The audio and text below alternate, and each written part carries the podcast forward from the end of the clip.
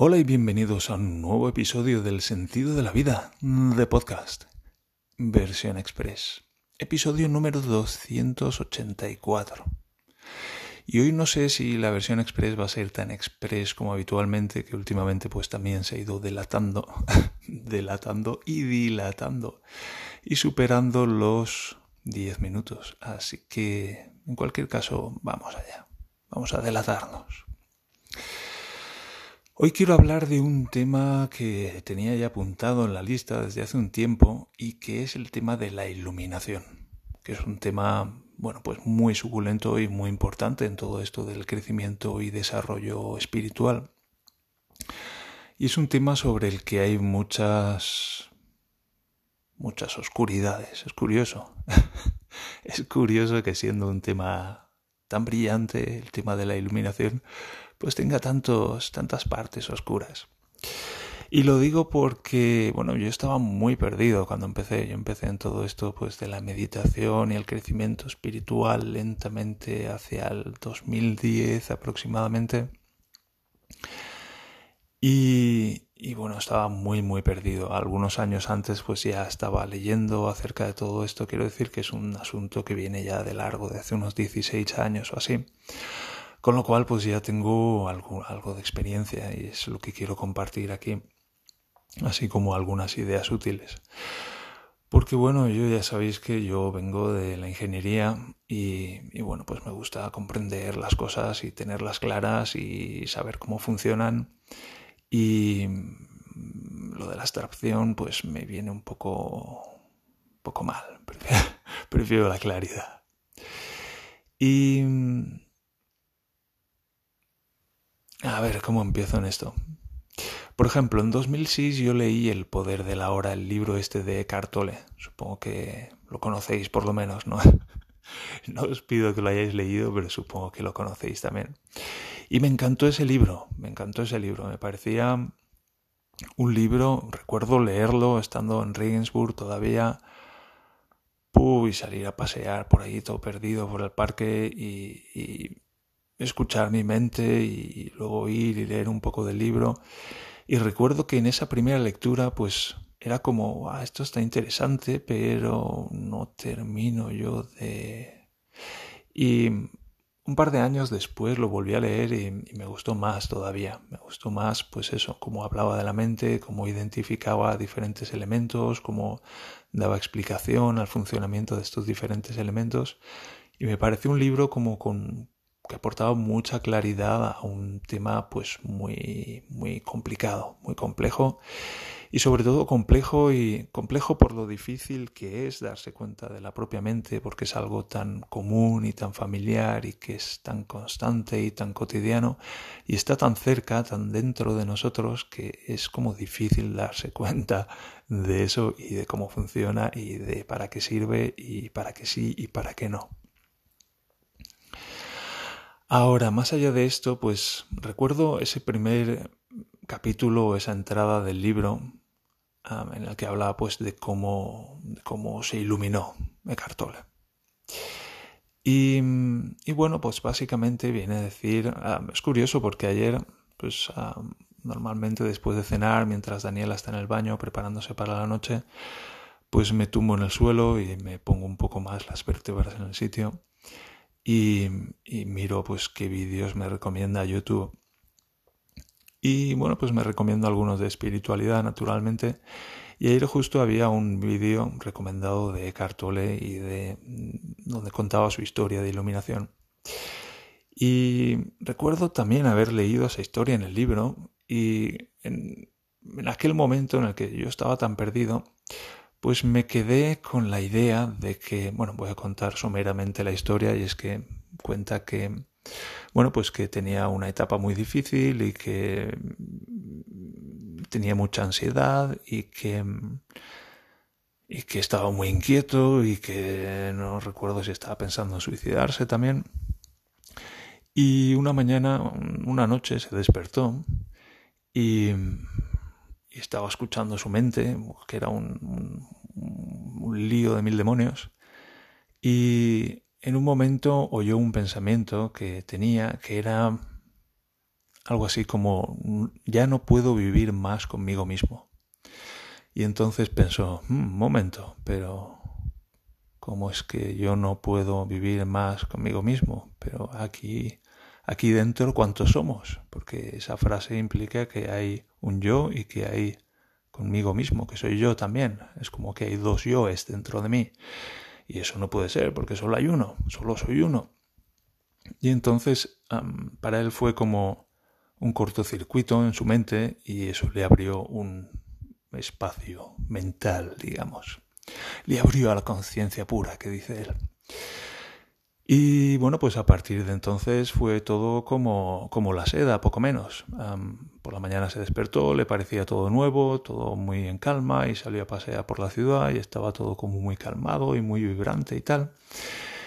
Y ya digo, yo me quedé con esa idea de que, primero, la iluminación es algo que llega de repente. Es como un golpe de suerte. De repente un día, ¡pum!, uno tiene ahí la iluminación. Ya está, ese día se iluminó. Y, ya está, y ya barra... a partir de entonces barra libre, todo cuesta abajo. ¡Wow! Súper molón. Y y recuerdo pues eso, en mi confusión, pues eso, buscar cosas por internet de la iluminación y de cómo me ilumino y tal. Y encontré por ahí pues eso, que había que hacer una meditación mirando una vela y que si me sentaba en el suelo y miraba la vela y la miraba al suficientemente tiempo, pues me iluminaría. Y ahí me tienes a mí, pues a, en mi casa, en el comedor, con una vela en el suelo, sentado en el suelo delante de la vela y mirando la vela intensamente, como si la fuera a romper con la mirada, como si hubiera algo, una manera especial de mirar la vela que tuviera que mirarla para iluminarme de repente. ¡Pam! Y bueno, pues ah, fue un proceso bastante frustrante en el que me sentía bastante perdido y con, vamos, frustración sin límites porque era como, bueno, pues me voy a iluminar esta tarde, esta, tarde, esta tarde me viene bien, me voy a iluminar. Porque sí, bueno, pues es un proceso de, los sabios y no sé qué, pero yo pues ya he leído un poco acerca de de Cartole y voy a usar esa experiencia de base y yo como soy muy listo, pues voy a hackear el proceso y esta tarde me ilumino. Esta tarde me ilumino, me siento, miro la vela así intensamente de una forma especial y, me ilumino y ya está, y, a volar. Y a otra cosa, mariposa. Y bueno, pues si hay alguien que está empezando todo este proceso del crecimiento espiritual y el desarrollo y la mente y todo eso, pues me gustaría un poco ponerle los pies en la tierra. Que no digo que no pueda uno iluminarse así de la noche a la mañana y ya está. Y guay. Pero es una idea como que he oído repetida muchas veces en diferentes personas. Por ejemplo, estoy, estoy pensando también en... ¿Cómo se llama? Este del, del Enneagrama, en Borja Vilaseca que es como que utiliza la palabra de repente, de pronto, como si como si fueran de repente eso, epifanías que llegan así un poco al azar y momentos en los que ¡guau! ¡Wow! uno se ilumina de repente, ya está, ya lo tiene todo claro. Y me gustaría eso. me gustaría me gustaría poner los pies en el suelo, ponernos a todos los pies en el suelo con respecto a eso. Entonces me gustaría empezar utilizando un poco de PNL. Y lo primero que cabría preguntarse es qué es la iluminación. Y ahí el metamodelo del lenguaje nos viene a decir, o la PNL nos viene a decir, que la iluminación no existe no existe tal y como existen, pues, una cama, esto es una cama, esto es una pared, esto es el suelo, eso es una lámpara. Pero, ¿me puedes señalar una iluminación? Yo te puedo señalar un libro, te puedo señalar la puerta, pero ¿me puedes señalar una iluminación, por favor? Lo más cerca que puedes hacer es señalarme la lámpara, pero la lámpara la lámpara hace luz, pero eso es todo. Entonces, La iluminación no es algo que exista en el sentido de que no podemos coger la iluminación y ponerla en una caja. No es algo que exista físicamente. Lo que existe, según la PNL, es el proceso de iluminarse. Pero, ¿qué es iluminarse? Incluso podemos decir, ¿qué es la iluminación? Bueno, pongamos que la iluminación es un proceso, eh, es un estado, es alcanzar un estado de iluminación. Es de, eso de lo que estamos hablando. Pero ¿cómo sabemos que alguien está en un estado de iluminación? Es como, por ejemplo, estoy pensando en el Sadhguru ese que también veo algunos vídeos en internet. ¿Ese está iluminado? ¿Cómo lo sé? Tiene una etiqueta en la frente que ponga iluminado. O yo una pulserita que pone iluminado o... ¿Cómo lo sé? ¿Y Eckhart Tolle? ¿Eckhart Tolle está más iluminado que Sadhguru o está menos iluminado? ¿Y qué es lo que hace que uno esté más iluminado que el otro? ¿Cuántos, cuántos grados de iluminación hay? ¿Se miden vatios? Entonces, bueno, pues es, son cosas que conviene considerar. ¿Está Eckhart Tolle iluminado? ¿Cómo lo sabemos? Si yo estuviera iluminado, ¿cómo lo sabría? Entonces podemos ir por, por cosas así del... Bueno, ¿cómo, ¿de qué está hecho ese estado de iluminación? Pues está hecho de alegría, está hecho de paz, está hecho de tranquilidad. Está hecho de algunas cosas, pero son también nominalizaciones, son cosas intangibles, no son mesas o sillas o camas, no son cosas de las que, que podamos ver y señalar. Entonces todo como muy, muy difuso. La felicidad podríamos decir también que es un elemento de la iluminación, pero ¿cómo sabemos que estamos felices? Y aquí me gusta mucho una, una frase que le oí a, Borja Vilaseca. Borja Vilaseca, pues me gustan muchas cosas y algunas no me gustan. Pero me quedo con lo que me gusta. Y esto que voy a decir, pues me gusta mucho. Y es una definición acerca de qué es la felicidad. Y le oí decir en uno de sus, de sus episodios del podcast que tiene, le oí decir que la felicidad es la ausencia de dolor. Y eso me encantó, eso me encantó. La felicidad es la ausencia de dolor. Pero ojo, no ausencia de dolor por entumecimiento, porque yo puedo estar sintiendo mucho dolor, y esto lo sé yo de porque lo he vivido, yo puedo sentir mucho dolor y hacer mucho entumecimiento, de manera que no sienta dolor. Y estuve crancheado más de 20 años sin sentir nada de dolor en absoluto. ¿Eso es posible? Ahora estoy hablando de ausencia de dolor por presencia de bienestar. El dolor es una señal. El otro día pensaba, se me ocurrió una frase de esas que suenan muy bien, algo así como que el dolor es lo que nos muestra la salida del infierno o algo así. El dolor es lo que nos muestra la salida del infierno, lo que nos guía de salida del infierno porque pues eso, yo a lo largo de los años he llegado a apreciar mucho el dolor. He tenido que aprender a llegar a buenos términos con el dolor y he tenido que aprender a valorar el dolor, en el sentido de qué es lo que me está aportando esta experiencia del dolor, eso que llamo dolor, eso para qué me sirve. Y el dolor es simplemente una información, una señal que dice aquí hay daño esto está dañado. Eso es lo que está diciendo el dolor. Eso es todo. El dolor con su persistencia está diciendo esto está dañado y está todavía dañado. Y no hay manera de escapar de eso. Se puede, se puede intentar escapar durante mucho tiempo. Yo lo he hecho, sobre todo cuando somos jóvenes y más fuertes y tenemos más energía.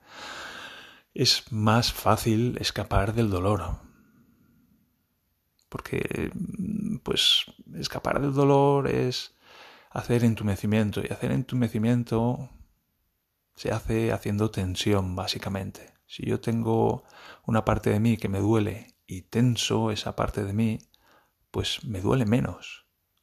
Porque un músculo tenso siente menos que un músculo relajado. El problema está en cuánto tiempo puedo mantener esa tensión.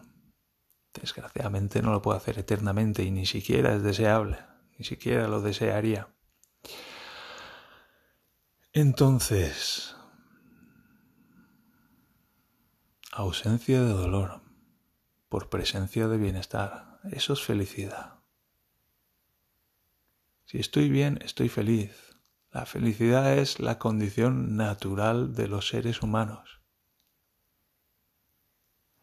Pero ¿qué hace falta para estar bien? Pues hace falta atender el dolor. Y para atender el dolor hay que sanar el daño. El dolor señala el daño y el daño requiere atención y sanación. Y a medida que vamos sanando ese daño, que vamos haciendo que lo que está mal esté bien, lo vamos curando, lo vamos sanando, y hay mucho que podemos hacer para, para sanar el daño. Pues van surgiendo las consecuencias, digamos, del bienestar, que son pues la alegría, el bienestar, el tener fuerzas, el tener energías, el tener paciencia, el estar relajado, el sonreír, el reír, el tener buen humor, son consecuencias de estar bien. Por ejemplo, estoy pensando en mi hijo. Mi hijo tiene año y medio y está iluminado. está iluminado. Mi hijo es una bombilla incandescente, es un sol. Está irradiando. Y una cosa que me llama la atención es que cuando mi hijo se enfada, se enfada, pero wow, se enfada, se enfada de la hostia. Pero el enfado le dura tanto como dura lo que le está molestando. Si cojo y yo qué sé, él está jugando con un coche y yo le cojo el coche y se lo pongo en otro sitio, pues él en cuanto le cojo el coche ya se enfada. Y en cuanto suelto el coche, deja de enfadarse y sigue jugando tranquilamente. Es como que está súper conectado con lo que está pasando en este momento.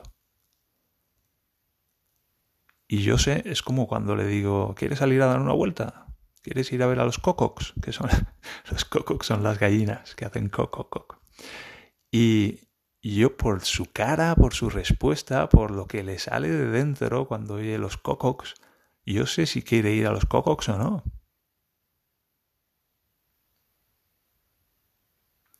y nos entendemos sin palabras, básicamente, o con cuatro palabras. A veces sin palabras, porque es evidente lo que le ocurre por dentro, porque la parte de dentro de mi hijo está directamente conectada con la parte de fuera. Entonces lo que le ocurre por dentro es lo que le ocurre por fuera. Y es evidente lo que le ocurre por dentro. No hay más que verle. No hace falta hablar con él. Se ve. Ahora nosotros, a medida que vamos creciendo y vamos viviendo, pues vamos viviendo experiencias dolorosas. Y a menudo nos aferramos a estas experiencias dolorosas. Y estas experiencias dolorosas pues duelen y desarrollamos maneras de protegernos del dolor, como es natural. Y eso es lo que es el ego. El ego es un mecanismo de defensa, mediante la tensión principalmente. Esto es gentileza de mi pereza.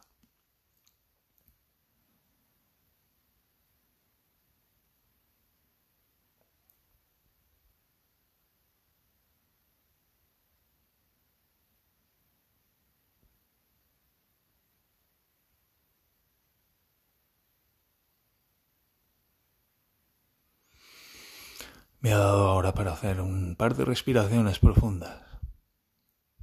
Y me lo permito, claro.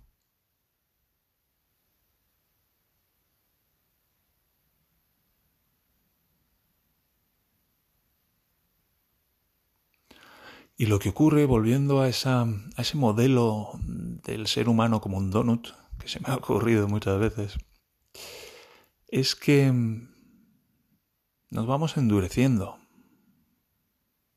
para protegernos, para proteger nuestra conciencia. Y en este modelo del donut es como que ese centro del donut, el agujero, es la conciencia. Y todo lo que llega de fuera tiene que llegar a la conciencia. La conciencia es como un agujero negro, en el que es como un sumidero en el que se precipita la información. Todo lo que vemos, todo lo que oímos, todo lo que sentimos, todo lo que percibimos, se precipita en nuestra conciencia.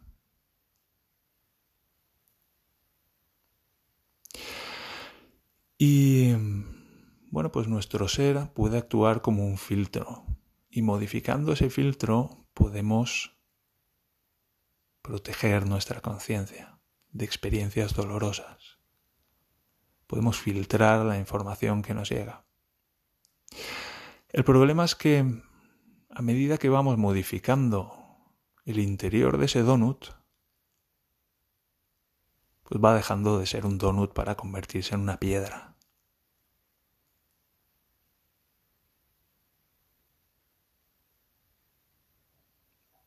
Y en el caso extremo, pues a la conciencia del donut no le llega ni, ni lo que ve, ni lo que oye, ni lo que siente. ¿Alguna vez te han dicho que no escuchas? A mí sí, muchas veces. Donut como una piedra.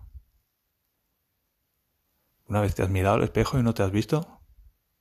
¿O has visto a alguien delante de ti y has sido, ¡pum! Aquí hay una imagen de, que hay una imagen de algo de, alguien delante de mí. Es como si estuviera la tele. Es como si estuviera viendo la tele, pero no es que no es que me importe, no es que sienta nada por esta imagen que está delante de mí. De la misma manera que, bueno, pues eh, estoy entumecido como una piedra y ni siento ni padezco. Ni sufro ni padezco. ¿Has oído alguna vez eso? Pues basta con estar endurecido como una piedra. Y aquí se podría discutir de muchas maneras diferentes, pero para mí una de las maneras más eficientes de endurecerse, de quedarse como una piedra, es descolocarse las vértebras. Descolocarse las vértebras provoca tal cantidad de tensión en el cuerpo, no solo por la tensión estructural, la tensión física del de, nivel estructural, sino también pues por los pinzamientos de nervios. a veces pensamos en, en dolores de espalda, dolores de columna como ciática y cosas así, pero esos son dolores extremos. Eso es ya cuando estamos al borde de una operación de, de columna vertebral. Cuando tienes esos dolores o tenemos esos dolores agudos, fuertes, pero hay un rango muy grande entre eso y estar bien con cada vértebra en su sitio. Y hay nervios medio pinzados o nervios simplemente aplastados o, y los nervios son las autopistas por las que circula la información. En fin, yo soy ingeniero, ya digo, no soy médico ni nada por el estilo, ni psicólogo, ni, ni nada y lo que sé o lo que lo que cuento aquí es atiende a, a, al sentido común y a lo que he podido explorar por mi parte, lo que he necesitado explorar para para sanarme a mí mismo en un proceso que lleva ya pues entre unas cosas y otras 14 años. Entonces la idea que quiero decir es que la iluminación es como un proceso, es el proceso de iluminarse y que no tiene fin, que, es algo que siempre se puede, siempre se puede continuar avanzando. Y que es un proceso largo y que es un proceso que requiere trabajo, Si estás buscando un, truco o un secreto o algo así, yo no lo tengo. Yo solo tengo trabajo diario, trabajo cotidiano y tiempo que paso conmigo mismo donde me tumbo y practico una sesión de yoga o me siento y medito. Y cierro los ojos y estoy experimentando lo que sea que ocurra dentro de mí. Estoy sentado conmigo mismo, dedicándome tiempo, dedicándome atención. Es como cuando estamos con alguien más, hay diferentes maneras de dedicarle tiempo. Yo puedo dedicarle tiempo a mi hijo, pero estar mirando el móvil, o puedo dedicarle tiempo de calidad, entre comillas, en el que pues el móvil está en otro sitio y yo estoy jugando con sus coches y estoy riendo con él y estoy estamos los dos jugando y haciendo la misma cosa. Y es ese mismo tiempo de calidad que yo me dedico a mí mismo cuando me siento a meditar y a estar conmigo mismo.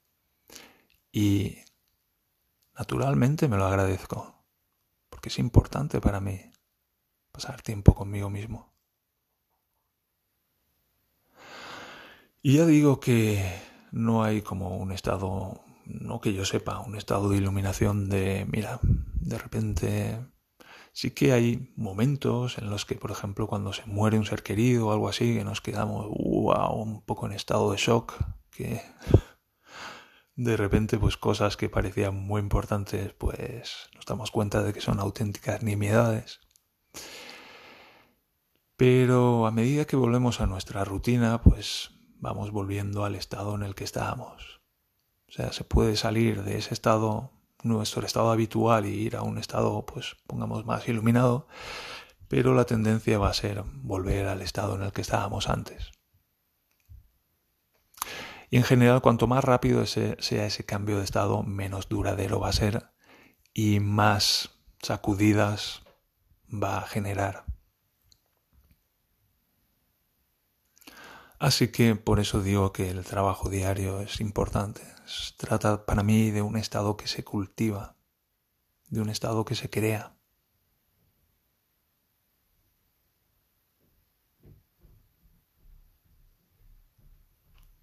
Y es con eso con lo que me gustaría que os quedarais.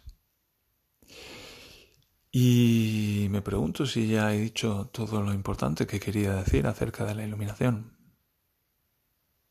Yo sigo sin iluminarme, pero estoy en el caminito. Y es trabajo, pero también tiene muchos beneficios. Y a medida que yo he ido cambiando, pues han ido cambiando mis circunstancias porque están conectadas entre sí. Y llevo, pues ya digo, muchos años viniendo desde, desde muy, muy lejos. Desde un infierno de mucho dolor y mucha angustia y mucho malestar.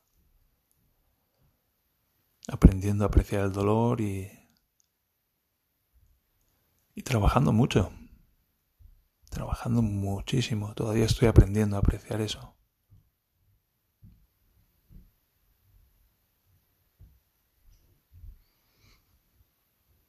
Y con esto lo voy a dejar aquí. Si os queda alguna pregunta, pues encantado de, en la medida de lo posible, responderla. Y si no, pues esto ha sido la iluminación según el sentido de la vida, según San Javier. Y nos encontramos en el próximo capítulo del sentido de la vida de podcast. Hasta entonces, que estéis muy bien, que prosperéis adecuadamente y adiós.